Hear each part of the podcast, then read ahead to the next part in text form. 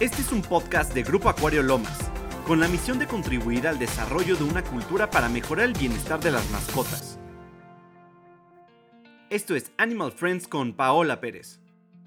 Hello Animal Friends, soy Paola Pérez, maestra en ciencias, y en este espacio aprenderemos más de nuestras mascotas. En el episodio de hoy hablaremos acerca de la salud dental. La prevención de las enfermedades orales debería encontrarse al inicio de la lista de las prioridades de cuidados de nuestras mascotas. Las enfermedades orales causan desde molestias hasta dolores considerables, afectando salud en general y por ende la calidad de vida. Las enfermedades periodontales pueden progresar lentamente y a menudo sus signos pasan desapercibidos. El interior de la cavidad oral no es fácilmente visible, y mientras que las mascotas parecen masticar y jugar normalmente, tienden a ocultar signos de enfermedades orales y dentales, para cuando los cuidadores notan que su mascota tiene halitosis, que se refiere al mal aliento o dificultades para comer, las enfermedades pueden haber avanzado y la mascota sentirá un dolor muy fuerte. Aunque en este episodio nos centramos en perritos, muchas de las enfermedades que mencionamos afectan también a los gatos. La severidad de la enfermedad, las estrategias de prevención y las opciones de tratamiento pueden llegar a ser similares para ambas especies. En cualquiera de las especies, la clave para el tratamiento de las enfermedades orales es la prevención, por medio de la comunicación y la educación del cuidador, revisiones orales regulares por parte de un profesional y cuidados orales consistentes en el hogar. La enfermedad periodontal es, con mucho, el problema de salud número uno en pacientes de animales pequeños. A los dos años de edad, el 70% de los gatos y el 80% de los perros tienen algún tipo de enfermedad periodontal, la enfermedad periodontal es el resultado a nivel tisular de la lucha entre bacterias que se acumulan en las coronas dentales y el sistema inmunitario del perro. La enfermedad periodontal es iniciada por bacterias orales que se adhieren a los dientes en una sustancia llamada placa, que es una película bacteriana natural, también llamada biofilm, contenida en una matriz compuesta de glicoproteínas salivales y polisacáridos extracelulares. La placa puede adherirse a los dientes limpios dentro de 24 horas si se deja. La enfermedad periodontal no se inicia al aumentar el número de bacterias, sino en el cambio de una población de bacterias gram positivas a una gram negativa. Pero ¿cómo se efectúa este cambio? Bueno, existen más de 300 especies bacterianas presentes en la cavidad oral.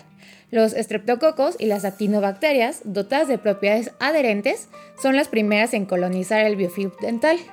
La placa supragingival, que es la placa en la superficie del diente visible, invade la parte subgingival, lo que favorece el crecimiento de microorganismos anaerobios, y así se favorece el crecimiento de microorganismos de diferentes especies.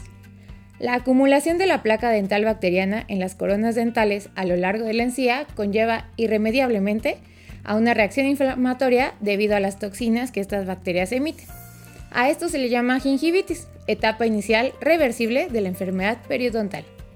Uno de los primeros signos clínicos de la gingivitis es el eritema de la encía, que es el cambio de color de las encías de un tono rosa coral a uno rojo, debido al aumento de sangre gingival, la cual podría observarse incluso antes al masticar o al cepillar los dientes. Seguido de este cambio de color seguirá tal vez el edema o hinchazón en las encías y la litosis, o mejor conocido como mal aliento, como ya mencioné. La gingivitis se asocia típicamente con el sarro. En algunos lugares podemos escuchar la palabra cálculo para referirnos a este, pero hay que recordar que se produce principalmente por la placa. El sarro se forma por la mineralización progresiva de la placa dental causada por las sales minerales, sobre todo el calcio que aporta la saliva a la placa supragingival. El sarro no es en ningún caso responsable de la enfermedad periodontal, sin embargo, cuando la superficie del sarro es rugosa, constituye el soporte ideal para que continúen formándose la placa dentobacteriana. Cuando la enfermedad periodontal es crónica, el sarro es inseparable de esta y debe ser eliminada para permitir también eliminar la placa. Limitar la formación del sarro, frenando al mismo tiempo la formación de la placa dental bacteriana, es uno de los objetivos de la higiene bucal. Retomando la gingivitis, a medida que avanza, comienza la periodontitis. Los cambios inflamatorios orales se intensifican. La inflamación producida por la combinación de las bacterias y la respuesta del huésped daña la unión del tejido blando del diente y disminuye el soporte óseo. Esto causa la pérdida de la unión periodontal del diente en dirección apical, es decir, hacia la punta de la raíz. creándose una bolsa periodontal y la profundidad de esta bolsa depende del nivel de recesión gingival. Estas lesiones profundas aflojan el diente volviéndolo móvil poco a poco, lo que caracteriza la fase de periodontitis. La etapa final de la enfermedad periodontal es la pérdida del diente. Sin embargo, la enfermedad habrá creado problemas significativos desde antes. Hablemos de las consecuencias de este problema y empezaremos por las locales, dentro de las cuales las más comunes es una fístula nasal oral, con signos como secreción nasal crónica, estornudos y en ocasiones anorexia. Otra posible consecuencia es una lesión perioendo de clase 2, que puede observarse en dientes de múltiples raíces. La tercera consecuencia potencial de la enfermedad periodontal grave es una fractura patológica y estas fracturas suelen ocurrir en la mandíbula y pueden ocurrir mientras se come simplemente. En este punto, las consecuencias ya son muy graves. Por ejemplo, la consecuencia local puede resultar en una inflamación cerca a la órbita que podría potencialmente conducir al aumento de la incidencia de cáncer oral. Eso por una parte local, pero también puede haber consecuencias sistémicas. Las bacterias causantes de la enfermedad periodontal, así como sus subproductos, pueden tener efectos perjudiciales graves en todo el cuerpo. Incluso producirse efectos a la distancia, como consecuencia de la activación de los mediadores inflamatorios como las citoquinas. Estos mediadores se han relacionado con numerosos problemas sistémicos como ataques al corazón, hepáticos y renales. La enfermedad periodontal afecta a todos los perros a lo largo de su vida, pero con prevalencia variable en función de las razas y los individuos en general. Las caras externas de los dientes están más severamente afectadas que las caras internas. Aunque parezca un poco extraño, el tamaño del perro influye y mucho.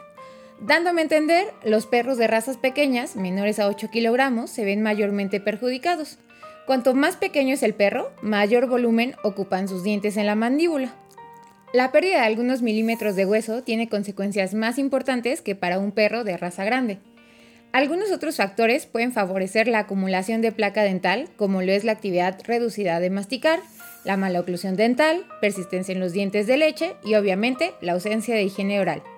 Otros factores afectan a la capacidad del individuo para desarrollar una reacción inmunitaria normal, como enfermedades sistémicas como diabetes, insuficiencia renal o hepática, inmunodeficiencia congénita o adquirida.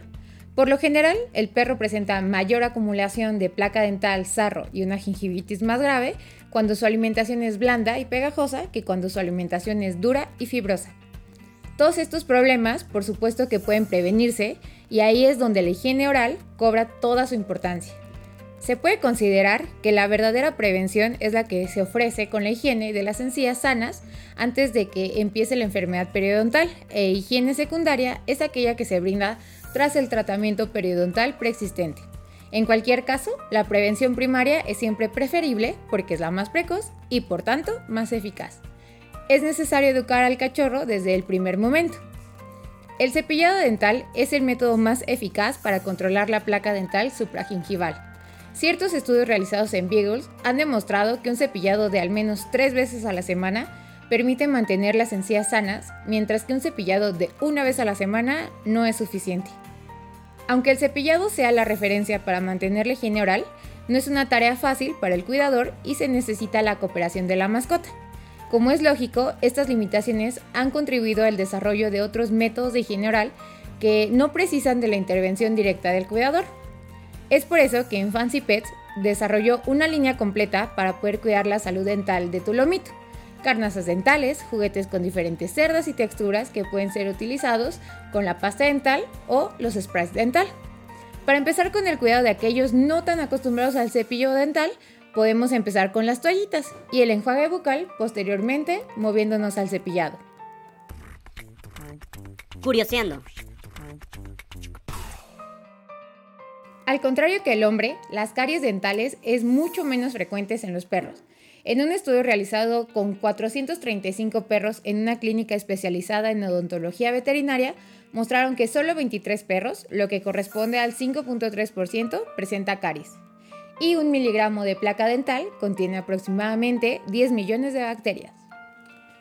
Gracias por acompañarnos, no olvides compartir este podcast si te gustó y dejar los comentarios en nuestras redes sociales de los temas que quieres conocer de tu mascota.